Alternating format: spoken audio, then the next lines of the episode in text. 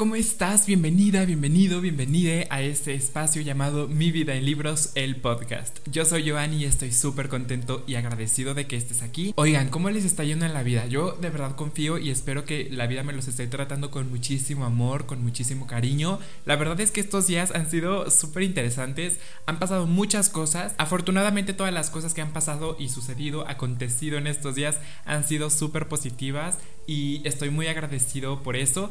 De hecho, para cuando ustedes vean este episodio o lo escuchen como quiera que ustedes lo consuman, ya habrá pasado el concierto de Mi Reina Lord, que es un concierto que me llena de ilusión, de verdad. Es que a ver, les cuento, para mí Lord es una de mis artistas favoritas desde hace años, de verdad. Su música me acompañó en muchas etapas de mi vida y me sigue acompañando aún en mi presente, así que estoy muy ilusionado por ir a ese concierto porque siento que va a ser mágico. Igual, si ustedes ya me siguen por mi cuenta de Instagram o tal vez por mi TikTok o lo que sea, seguramente ya sabrán que fui al concierto de Lord, ya habrán visto cómo estuvo la experiencia. Eso solamente era una introducción que quería hacerles, ni sé por qué empecé así, pero bueno, seguramente como ya pudieron leer en el título de este episodio, el día de hoy vamos a hablar sobre los favoritos de septiembre, que como les dije en el episodio pasado, decidí recorrer este episodio a esta semana para que ustedes pudieran, pues ahora sí que conocer algunas de las recomendaciones que tenía para este mes spooky y que ustedes pudieran tener como más tiempo para leer esos libros o conseguirlos y demás. No sé, como que no se me hacía tan práctico el hecho de traerles esas recomendaciones casi que a final de mes. Digo, ya sé que todavía nos queda un cachito de tiempo para que se termine octubre, pero pues aún así no sé, se me hace como muy apresurado. En fin, ya llegó ese momento de hablarles de mis favoritos de septiembre y estoy muy emocionado porque en septiembre creo que realicé no recuerdo si seis o siete lecturas. Creo que fueron seis. Sí, según yo fueron seis lecturas las que realicé. Ya se las estuve compartiendo tanto en TikTok como en mi cuenta de Instagram a través de un reel, un videito. Ahí les mostré las lecturas que tuve y la calificación que les di. Recuerden que en los favoritos del mes únicamente les hablo de aquellas lecturas que para mí tuvieron como un peso adicional, ¿sabes? Como que realmente son libros que me gustaron demasiado y que yo les recomendaría ampliamente. Y aunque de pronto yo sé que no existe el libro perfecto o la historia perfecta, aún así con todos los detalles que pude de pronto encontrar en, en estos libros que les voy a mencionar a continuación, siento que son lecturas que valen mucho la pena. Y antes de comenzar a mostrarles o hablarles de estas lecturas, quiero recordarles que el hecho de que yo haya puesto como mi garantía a ciertas lecturas no quiere decir que en automático a ustedes les tenga por qué encantar, puede que a lo mejor a ustedes no les gusten estos libros o inclusive el hecho de que yo no le dé garantía a ciertos libros tampoco quiere decir que sean libros malos o que ustedes no los vayan a disfrutar. Recuerden que esto es meramente cuestión de gustos, de preferencias, así que no se lo tomen tan intenso, tan personal, es meramente como algo para divertirnos y catalogar como aquellas lecturas que fueron las que más destacaron durante el mes, de nueva cuenta, basados en mi opinión, en mis gustos, en mi personalidad y demás. Ay no amigos, les prometo que yo a veces no entiendo al clima. Hace rato cuando empecé a grabar estaba todo soleado, súper iluminado, bellísimo, y ahorita ya se está nublando. Es que no entiendo, yo no entiendo. Pero bueno, vamos a seguir con el episodio y ahí disculpen si de pronto la iluminación cambia en el video. Es cosa que no depende enteramente de mí. Bueno, vamos a enfocarnos a lo que venimos, que es hablar de libros. El primer libro que tuvo mi garantía se llama El Rey Oscuro y está escrito por la autora C.S. Packard. Seguramente más de uno que esté escuchando o viendo este episodio sabrá quién es C.S. Packard. Muchos lectores aman a esta autora, aman sus libros y esta novela hizo un boom. Recuerdo que en mi cuenta de TikTok no dejaban de salirme videos de gente recomendando esta lectura una y otra y otra y otra vez, así que decidí leerlo para ver por qué a tanta gente le gustaba y debo decir que me gustó muchísimo. A ver, yo ya he tenido experiencia un poquito con C.S. Packard. Leí otra de sus novelas llamada El Príncipe Cautivo, que también es el principio de una trilogía. Este libro me entretuvo, se me hizo rápido de leer, pero no me encantó. No sé, como que no vi por qué a tanta gente le encantaba y le fascinaba. Por ende, yo tenía un poquito de miedo, ¿sabes? Al momento de adentrarme a esta nueva historia, porque dije, híjole, ¿y si no me gusta? ¿Y si es más de lo mismo? Además, este libro es 100% fantasía y no sé si usted lo sepa, pero a mí me cuesta mucho trabajo la fantasía, como esta fantasía medio ruda, ¿sabes? Como de reinos y nombres súper rimbombantes, sí, ¿sabes? Esas cosas a mí me cuestan demasiado trabajo porque no les entiendo, siempre me confundo, no sé, como que es un género al que todavía no le termino por agarrar todo el cariño que sé que muchos lectores allá afuera tienen, pero dije, bueno, vamos a darle una oportunidad y la verdad es que me sorprendí bastante. Vamos a ver, El Rey Oscuro nos presenta a Will, un chico que ha pasado prácticamente toda su vida huyendo, ya que esa fue la indicación que le dio su madre antes de morir.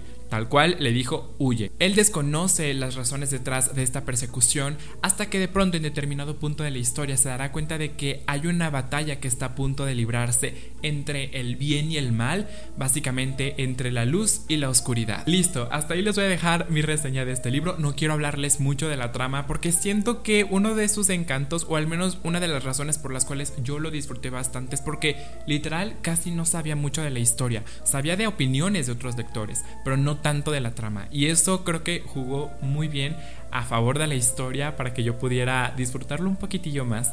Debo decir que, para empezar, me sorprendió mucho la escritura de la autora. No sé si se trata de cosas como de traducción y demás, pero sí he notado una evolución en su manera de narrar, de escribir escenas, a los personajes. Siento que es mucho más sensible. Pude encontrar en su narrativa elementos que le dan profundidad a sus personajes, que le dan un humanismo bastante interesante y que hace que la historia se sienta un poquito más real, que no se sienta una historia tan plana, lo cual me gustó muchísimo.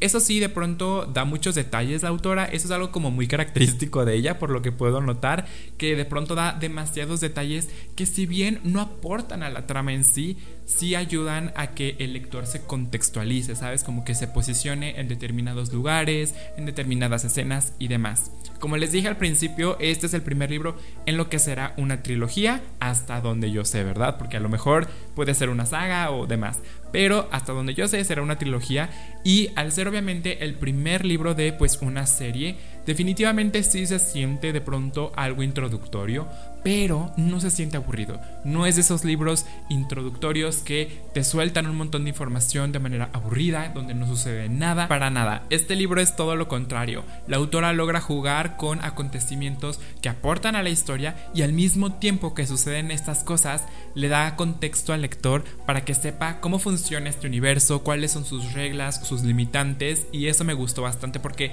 en ningún momento lo sentí aburrido o tedioso, aunque sí sé que de pronto puede ser un poco lenta su lectura, la realidad es que yo la disfruté muchísimo. Otro de los grandes aciertos que tuvo esta novela, a mi parecer, son sus personajes, que como les dije hace rato, a mí me parecieron bastante humanos. Creo que aunque apenas nos los están presentando a la mayoría de ellos, aún así es muy fácil tomarles cariño. Así que yo estoy ansioso porque llegue la segunda parte y ver pues qué va a acontecer con esta historia. Sepan que sí lo recomiendo, si les gusta la fantasía seguramente lo van a disfrutar. Se lee a mi parecer bastante rápido, he visto que hay gente que ha dicho que se lee muy lento y que no pasa nada.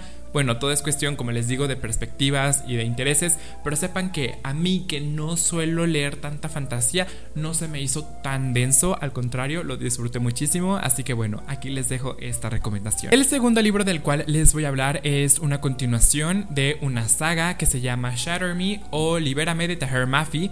Esta continuación se llama Libérame o Unravel Me. A ver, está más que claro que al ser una continuación no puedo tal vez profundizar mucho en ciertos detalles porque pues estaría dándoles spoilers del primer libro y obviamente no vamos a hacer eso en esta ocasión, pero bueno, les cuento en general que Shatter Me es una historia que nos presenta un mundo digamos post-apocalíptico, un mundo que está prácticamente destruido, que ya no hay tanta naturaleza, o mejor dicho, no hay naturaleza, y al mismo tiempo nos presenta una sociedad que está siendo reprimida por un gobierno bastante opresor, un gobierno bastante rígido y estricto con sus normas, y bueno, dentro de este contexto conocemos a Juliet, quien es nuestra protagonista, una chica que tiene una habilidad bastante particular, ya que con el simple hecho de rozar la piel de otra persona, en automático puede matarla.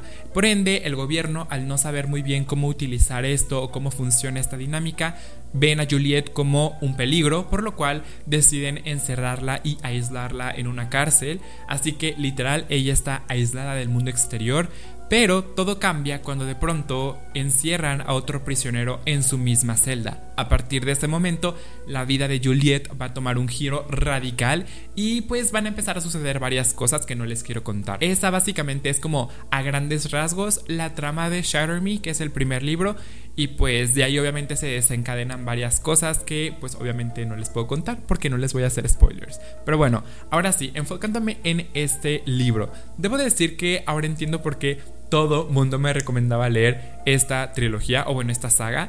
La verdad es que es muy adictiva. Es de esas historias que cuando uno la comienza no la puede soltar. Y eso es algo que yo agradezco mucho porque de verdad es una historia que, número uno, me interesa obviamente por su trama, pero también me gusta mucho por cómo está contada. Creo que la pluma de Tahir Mafi, quien es la autora, es demasiado bella. O sea, hay veces en que hay acontecimientos, escenas un poco pues rudas o más bien un poco crudas, pero Aún así, la pluma de la autora hace que todo sea tan bello que yo de verdad quedo cautivado con su escritura, lo cual obviamente siempre se agradece. Creo que a todo lector le gusta eso, ¿no? Que la escritura del autor realmente te sumerja en la historia que estás leyendo y Tahir Mafi lo consigue de manera impecable. Además, me encantan los personajes. Me gustan bastante de manera individual. O sea, creo que la estructura de cada personaje de forma independiente me parece increíble. Me caen muy bien.